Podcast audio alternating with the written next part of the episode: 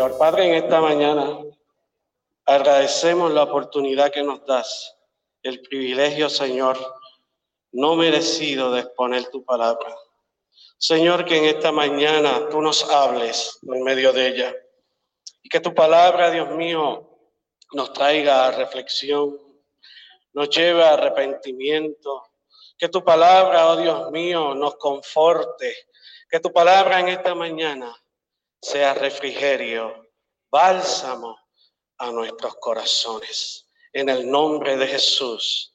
Amén y amén. Buscamos la palabra del Señor en Primera de Corintios 9, los versículos 24 y 27. Gloria sea el Señor. Gloria sea Jesús. Primera de Corintios 9, 24.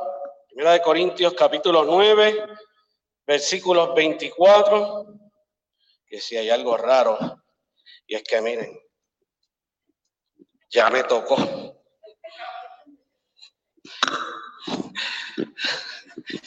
Veía algo raro aquí. Hacía falta ayuda. Bueno, Primera de Corintios 24, Primera de Corintios capítulo 9, versículos 24 y 27. Dice la palabra del Señor, ¿no sabéis que los que corren en el estadio, todos a la verdad corren, pero uno solo se lleva el premio? Corred de tal manera que lo obtengáis. Todo aquel que lucha, de todo se obtiene. Ellos a la verdad para recibir una corona corruptible pero nosotros una incorruptible. Así que yo de esta manera corro, no como a la aventura, de esta manera peleo, no como quien golpea al aire, sino que golpeo mi cuerpo y lo pongo en servidumbre, no sea que habiendo sido heraldo para otros, yo mismo venga a ser eliminado. Y vuelvo al versículo 24, la última parte, corred de tal manera que los tengáis. Ven. Y le puse un título a esto, iba a decir el, el tema intitulado en memoria de nuestro hermano santo. Mantén tus ojos en la meta. Mantén tus ojos en la meta. Hoy la palabra del Señor nos hace una pregunta y luego nos contesta y nos exhorta y nos da un mandato. Correr de tal manera que ganemos. Te pregunto en esta mañana, ¿cómo estamos corriendo esa carrera? ¿De qué modo tú y yo estamos corriendo? ¿Qué tenemos que hacer para ser ganadores en esta carrera? ¿Estaremos corriendo bien? ¿Qué estamos haciendo para ganar esta carrera? ¿Recuerdas tú cómo éramos y las cosas que hacíamos cuando decidimos iniciar esta carrera? La pasión con la que iniciamos esta carrera será la misma hoy en día? ¿Es Jesús realmente el primer amor de mi vida? ¿Cambia Él la manera en que vivo mi vida? Y es curioso, me estuvo raro a mí, que como nos compara con un atleta de pista y campo. Hay muchos deportes, pero sin embargo me llamó la atención que nos comparó prácticamente nuestra carrera, nuestro camino, con un atleta de pista y campo. Y llamé a un compañero que es un experto, compañero Raúl Cintrón Velázquez, narrador en Puerto Rico y que también recibió al Señor. Y le dije, Raúl, tengo esta pregunta para ti, ¿por qué tú crees que el Señor nos compara con un atleta, no de baloncesto, no de béisbol, no de voleibol, sino de pista y campo. Me dijo Andy, es sencillo. Porque todos esos deportes son grupales, dependen de que tú no metes la bola si no te pasan. En baloncesto tú no, tú no puedes encestar si no te pasan. En béisbol si no te pichean, tú puedes batear. Pero aquí depende de ti. Depende de cuánto tú te esfuerces por hacer y llegar a la meta. Hay un corredor velocista muy, muy conocido, Usain Bolt. Yo no sé si lo pronuncié bien, pero es jamaiquino, Usain Bolt. Es un velocista, ostenta 11 títulos mundiales, 8 olímpicos como velocista. Además, posee los récords mundiales de los 100 y 200 metros lisos. La carrera de relevo de 4 por 100 con el equipo jamaiquino. En otras palabras, es una bestia un caballo, como dicen los hermanos dominicanos. Este hombre dijo, todo es posible, no pienso en límites. Decía él, yo entrenaba cuatro años para correr solo nueve segundos. Hay personas que por no ver resultados en dos meses se rinden y lo dejan. A veces el fracaso se lo busca a uno mismo. No es bíblico, pero estoy seguro que si este hombre hubiese estado en aquellos tiempos que el Señor usó a aquellos hombres para inspirar la Biblia, lo hubiese tenido con su equipo. Palabras con luz, porque a veces, hermano, el fracaso, el detenernos en nuestro camino, lo buscamos nosotros. Y entonces, a manera de introducción, me puse a buscar la, ¿qué, qué pasó. Digo, aunque uno tiene un poquito de conocimiento, estudié eso, pero me puse a buscar qué cosas tiene que hacer el atleta de pista y campo para llegar a la gloria. Igual, qué cosas tenemos que hacer nosotros como cristianos para alcanzar la meta. Miren qué curioso. Tres cositas voy a hablar de ese atleta. Diversidad de entrenamiento. Número uno, diversidad de entrenamiento. Mira lo que dice, para seguir creciendo es importante desafiar al cuerpo con nuevos estímulos. Variedad de entrenamiento, cada uno con un enfoque principal diferente. Entrena a diferentes zonas de intensidad para condicionar su cuerpo de maneras diferentes. Andy, tú viniste en esta mañana a darnos una charla de educación física en pista y campo, en uno de los deportes, o track and field, como dice el, el americano. Mira atención en esa búsqueda. Que ellos llegan a la cima, los que llegan a la cima, los que logran alcanzar la meta, los que se proponen ganar medalla de oro en las Olimpiadas, en los mundiales, en fin, aquellos que se proponen poner su nombre en alto, una de las del secreto, el secreto para ello es el enfoque para lograr sus objetivos.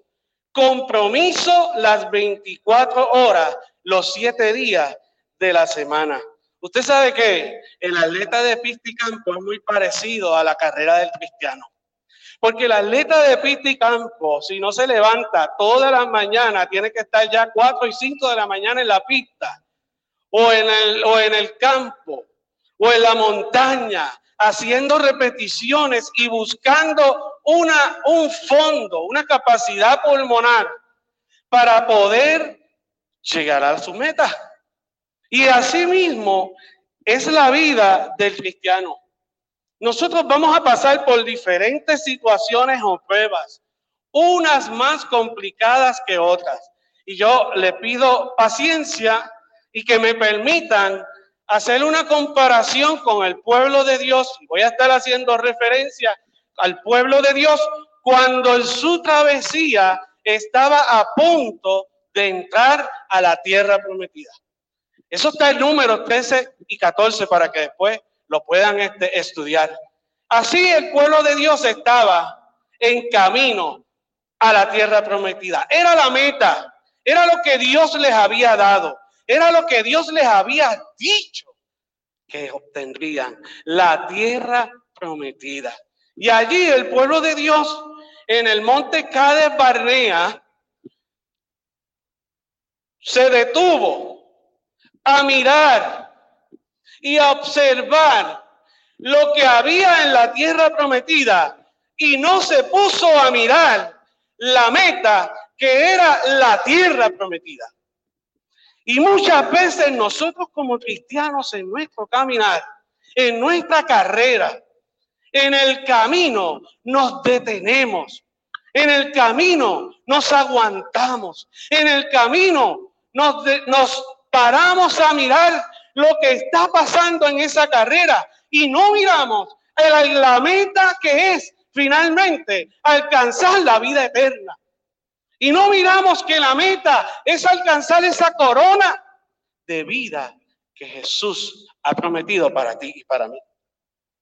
Así que muchos de nosotros entramos con unas expectativas en el caminar de Dios, con unas ilusiones en el caminar de Dios. Yo me imagino que usted recuerda cómo usted llegó y cómo usted era. Nos comíamos los niños crudos. Éramos el arroz blanco donde quiera usted estaba.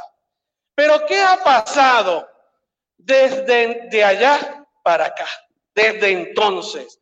¿Cómo es su carrera? Analice, evalúe. ¿Estás detenido? ¿Estás desenfocado? ¿Estás mirando otras cosas en tu carrera y no estamos pendientes a mantener nuestros ojos en la meta, la meta, la vida eterna, alcanzar la corona. Vamos a pasar por diferentes pruebas y situaciones. Miren, Éxodo 20, 20 dice, y respondió Moisés al pueblo, no temáis, porque Dios ha venido para poneros a prueba y para que su temor permanezca en vosotros. En Deuteronomio 13, el versículo 3, dice, porque el Señor tu Dios te está probando para ver si tú amas al Señor tu Dios con todo tu corazón y con todo tu alma. En segunda Corintios capítulo 13, versículo 5 dice, poneos a prueba para ver si estáis en la fe. Examinaos a vosotros mismos. Primera de Pedro 1.6 dice, en lo cual os regocijáis grandemente, aunque ahora por un poco de tiempo es necesario seis seáis afligidos en diversas pruebas. Todavía no he encontrado un versículo que diga que nuestro caminar va a ser fácil, que nuestra carrera va a ser, como decía Caleb en el momento de entrar a la tierra prometida, que pan comió. Él no dijo eso, ¿verdad? Pero lo dice que los comeremos como pan. Yo descubrí que Caleb es boricua. ¿Qué? en un momento dado que el pueblo se puso difícil y que dudó ante su Señor, le dijo, espérate un momento, nosotros nos comeremos como pan porque tenemos al Señor con nosotros. Y en ocasiones nosotros no queremos pasar por esas pruebas. Solo queremos disfrutar los momentos buenos en el Señor pero no estamos dispuestos a pasar por los momentos duros. No momentos malos, los momentos duros, los momentos de prueba, los momentos de dificultad. Mira lo que dice Santiago 1.12. Bienaventurado el hombre que persevera bajo la prueba, porque una vez que ha sido aprobado, recibirá la corona que el Señor ha prometido a los que le aman. ¿Cuántos aman al Señor aquí? Hay promesa de Dios para nosotros, hermano. Hay promesa de Dios que al final de tu caminar, que al final de este peregrinaje, Él nos dará y alcanzaremos la vida eterna. No le reclames al Señor.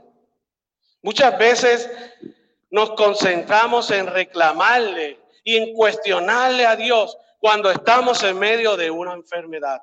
Muchas veces cuando estamos en el momento difícil de situación económica, de escasez, de que lo hemos perdido todo, de que hay una enfermedad, estamos atravesando por una enfermedad en la cual los médicos nos han dado un diagnóstico negativo que no vemos luz al final del camino, procedemos a reclamarle al Señor.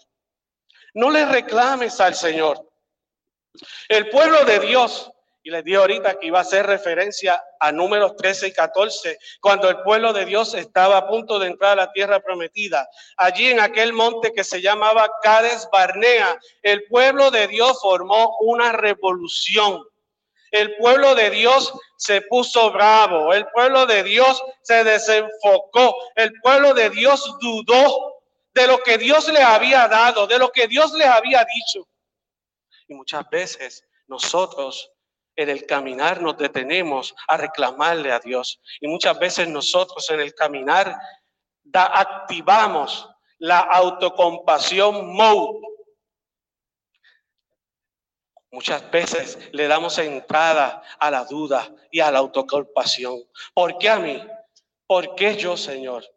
¿Por qué tengo que pasar por esto? ¿Por qué si yo te sirvo tengo que atravesar ¿Por qué si yo soy de los que siempre estoy orando? ¿Por qué si yo soy de los que siempre estoy tratando de llevar tu palabra? ¿Por qué si yo soy de los que ofrendo? ¿Por qué si yo soy de los que no me pierdo un culto? Y todo lo llevamos en un reclamo al Señor.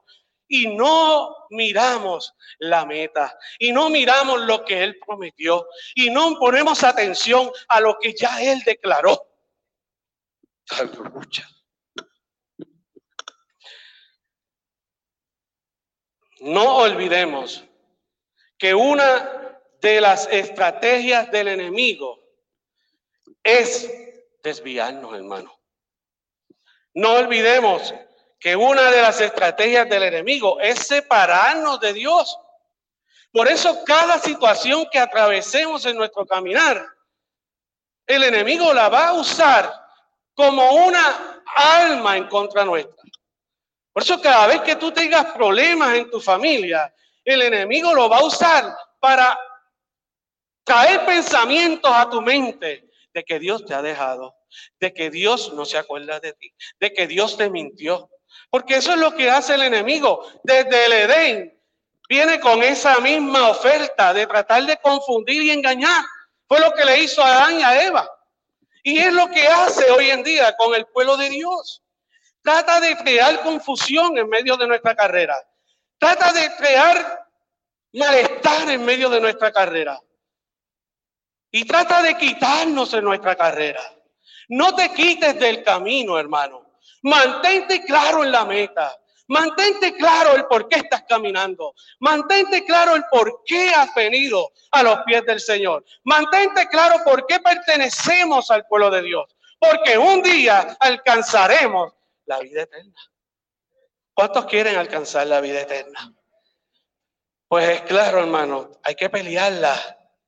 Aquí lo dijo el apóstol, peleo, peleo y pongo a mi cuerpo en su sitio para alcanzar la meta, que es la corona incorruptible. La naturaleza del enemigo es mala y perversa. Y me detengo aquí un poco porque a veces no conocemos o nos olvidamos de las estrategias del enemigo. Es mala, es perversa, es significa oponente, el que odia, el acusador, el que resiste, obstruye, limita. La palabra Satanás viene de un verbo que significa oponerse o resistirse. Así que hermano, en nuestra carrera va a haber resistencia en nuestro caminar hacia Dios y hacia la vamos a encontrar dificultades, vamos a encontrar tropiezos. Lo importante es si tú estás dispuesto a continuar agarrado de la mano del Señor, ¿te vas a rendir? ¿Te vas a echar a un lado? ¿O, vas, o vamos a hacer como dice la palabra? No corro por correr, decía el apóstol, no corro por correr, corro porque quiero ganar.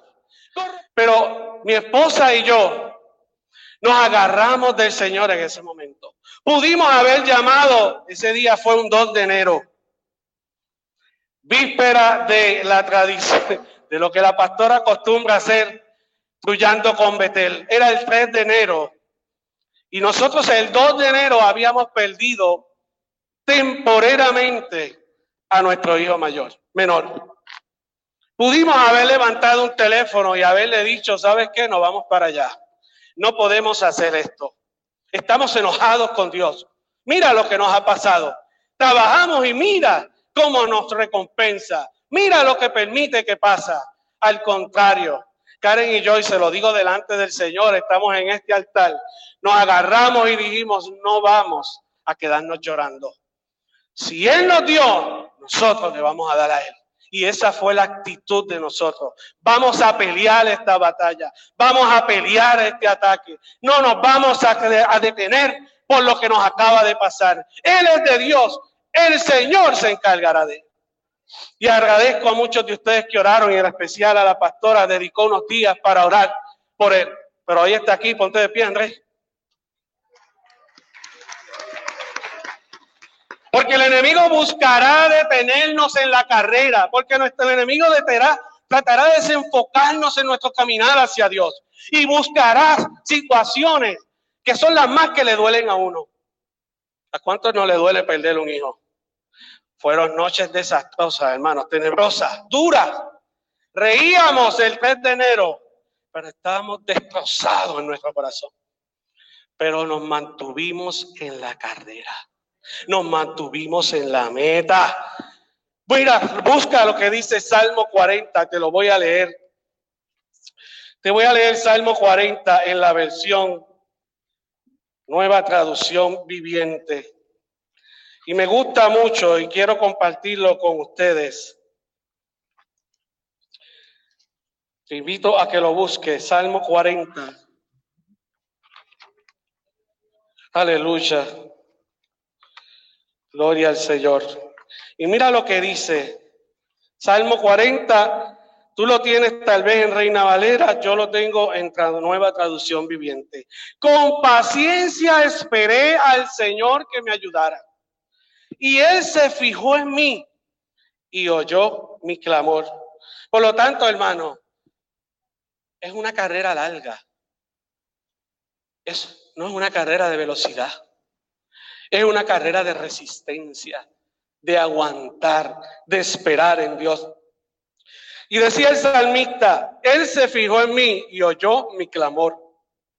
Me sacó de la desesperación, del lodo y del fango puso mis pies en suelo firme. Y a medida que yo caminaba, y esto es lo que me encanta de esta traducción, y a medida que yo caminaba, me estabilizó.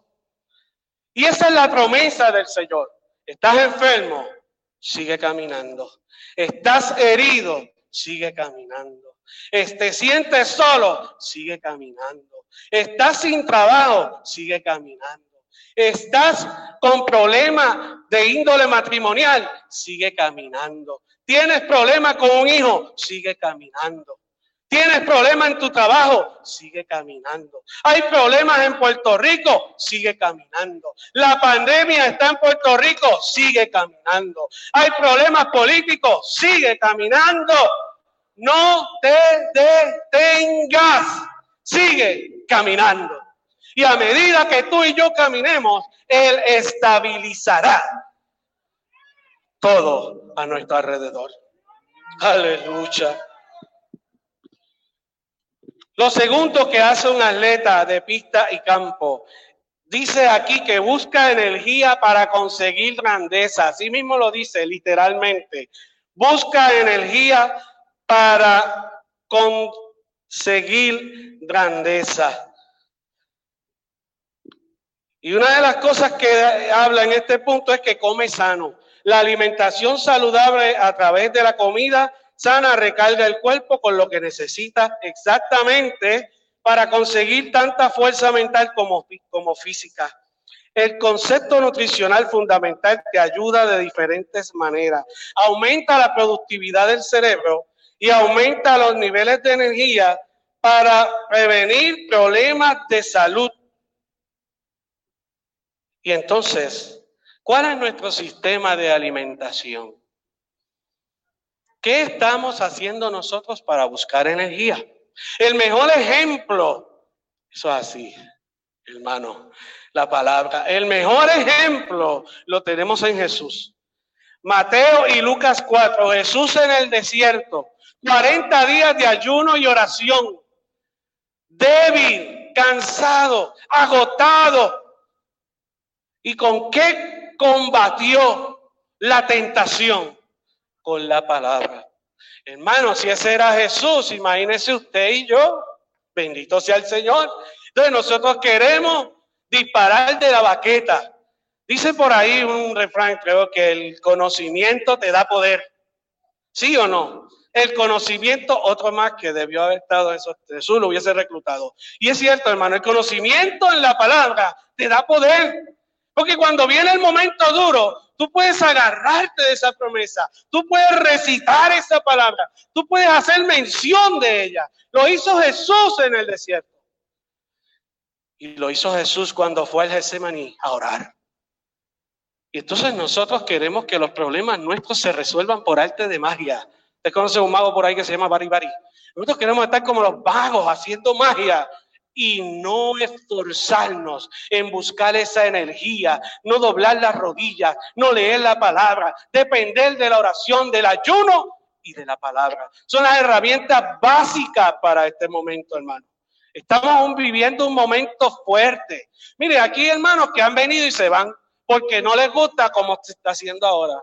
Hermano, si esa es la ley, esa es la regla. ¿Qué usted quiere? Que nosotros vayamos por encima de ella. Pero mira qué cosa tan sencilla que se van porque no me gusta, no me, yo me quiero sentar ahí. Y esas son las cosas pequeñas que el enemigo usa para desenfocarnos. Y esas son las cosas sencillas que el enemigo usa para desviarnos. Entonces te pierde la bendición. Entonces te pierdes escuchar la palabra de Dios. Y entonces entra la duda, entra la incredulidad, entra la soledad, entra la depresión, porque cuando viniste a recargar y buscar energías, decidiste irte. Mantén tus ojos en la meta.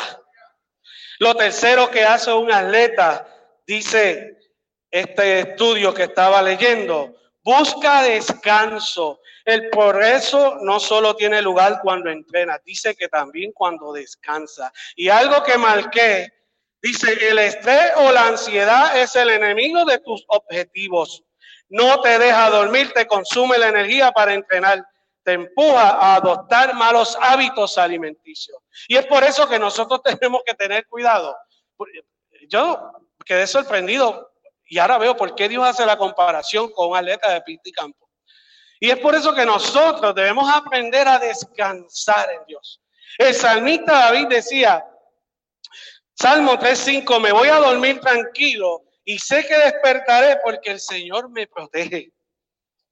Salmo 4.8, y me encantó esta versión, la Biblia de las Américas, en paz me acostaré y así también dormiré, porque solo tú, Señor, me haces estar seguro. Aleluya. Ven acá, Jonathan, un momentito. Rapidito, rapidito, rapidito. Rapidito, rapidito. Bueno. Ah, ven acá. Jonathan, ven acá, rapidito. Párate aquí. Tenemos que hacerlo aquí porque hay hermanos que están viéndonos a través de la página de la iglesia. Jonathan, no me dejes caer. Mira, hermano, esto es lo que significa descansar en el Señor. Que yo no lo veo, pero sé que Él está. Que yo no lo veo, pero no importa dónde yo me tire, Él está. Eso es descansar en el Señor. Gracias. Eso es declarar que la fe en el Señor es nuestra confianza. Gracias, Jonathan. déjame discutir rapidito varias claves para mantenernos en la carrera. Claves para mantenernos en la carrera. Número uno, lucha por alcanzar la meta. Primero de Corintios 9, 26, 27. Yo me esfuerzo por recibirlo. Así que no lucho sin un propósito. Al contrario, vivo con mucha disciplina. Trato de dominarme a mí mismo, pues si anuncio a otros la buena noticia, no quiero que al final Dios me descalifique. ¿Cuántos quieren ser descalificados? ¿Verdad que no, hermano?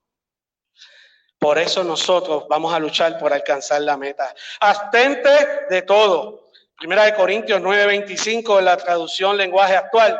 Los que se preparan para competir en un deporte dejan de hacer todo lo que pueda hacerle daño. Santiago 1:12, persevera.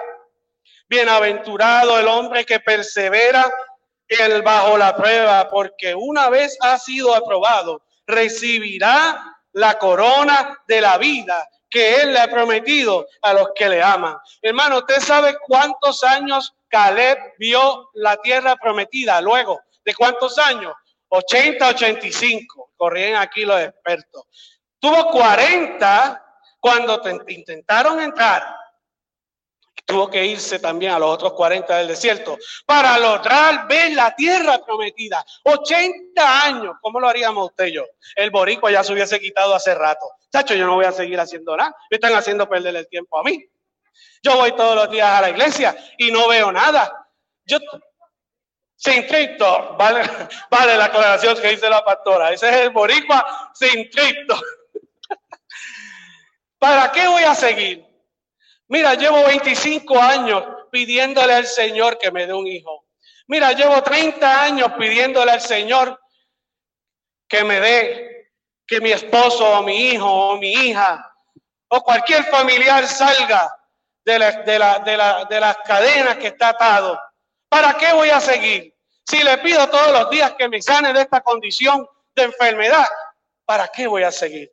¿Sabes por qué? Porque al final vamos a tener la corona incorruptible. Persevera. Dios bendice a los que soportan con paciencia las pruebas y las tentaciones, porque después de superarlas, recibirán la corona de vida que Dios ha prometido a quienes le aman persevera, mantén fuera el temor de tu caminar. No dejes que la depresión, no dejes que el miedo, esa es una de las altimañas del enemigo, crear miedo en el cristiano, miedo a lo que vendrá, miedo a lo que pasará, miedo a lo que no veo.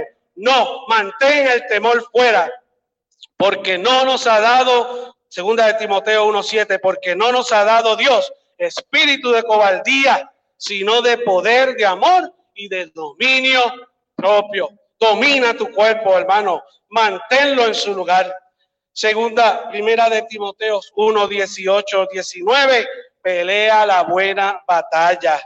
Esta comisión te confío, hijo Timoteo, conforme a las profecías que antes hicieron en cuanto a ti, a fin de que por ella pelees la buena batalla. No solo peleala, guardando la fe, guardando la fe. ¿Y qué significa guardar la fe? Que no des paso a la duda. ¿Y qué significa guardar la fe? Que creas que las promesas que el Señor nos ha hecho se cumplirán. ¿Y qué significa guardar la fe? Mantener tus ojos en la meta, porque un día veremos lo que Él prometió. Enfócate, segunda de Timoteo 2, 4 y 5. Ningún soldado en servicio activo se enreda en los negocios de la vida a fin de poder agradar al que lo reclutó como soldado. ¿Cuántos aquí son soldados de Jesucristo? Cumplamos con su palabra. Enfócate, mantén el peso adecuado y tengamos paciencia. Hebreos 12.1. Quitémonos todo peso que nos impida correr especialmente el pecado que tan fácilmente nos hace tropezar.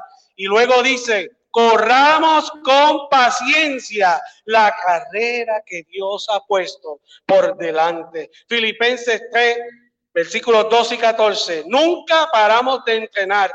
No mires atrás, sino hacia adelante. No que yo lo haya alcanzado o que ya haya llegado a ser perfecto, sino que sigo adelante a fin de poder alcanzar aquello para lo cual también fui alcanzado por Cristo Jesús. Hermano, yo mismo no considero haberlo ya alcanzado, pero una cosa hago, olvidando lo que queda atrás, extendiéndome hacia lo que está delante, prosigo hacia la meta para obtener el premio del supremo llamamiento de Cristo Jesús. Porque decía el apóstol en Romanos 8, 18, porque las aflicciones del presente no se comparan con la gloria venidera. Aleluya. Recuerda cuando te reclutaron. Pelea la buena batalla de la fe. Echa mano de la vida eterna a la cual fuimos llamados y a la cual un día en este altar o en algún lugar dijiste, yo quiero seguir a Jesús. Resiste. Apocalipsis 3, 11. Vengo pronto. Retén firme lo que tienes para que nadie tome tu corona. Filipenses 2.16 no es en vano sosteniendo firme la palabra de la vida, al fin de que yo tenga motivo para gloriarme en el día de Cristo, ya que no habré corrido en vano, ni habré trabajado en vano. Último, por último, mira el futuro, segundo de Timoteo 4, 7 y 8, en el futuro, en el futuro me está reservado, la reservada la corona de la justicia que el Señor justo me entregará en aquel día y no solo a mí, a ti, a ti, a ti y a todos nosotros. ¿Dónde deben estar puestos nuestros ojos? Finalmente, Hebreos 12:2. Puestos los ojos en Jesús, el autor y consumador de la fe, quien por el gozo puesto delante soportó la cruz, menospreciando la vergüenza y se sentó a la diestra del trono de Dios. Jesús se mantuvo firme para que tú y yo hoy estuviéramos gozando aquí, alabando su nombre. Mantén tus ojos en la meta. Gloria sea al Señor. Lo interesante de esta carrera, hermano, es que cojo podemos llegar a la meta. No importa la condición física que tenemos, podemos llegar a la meta.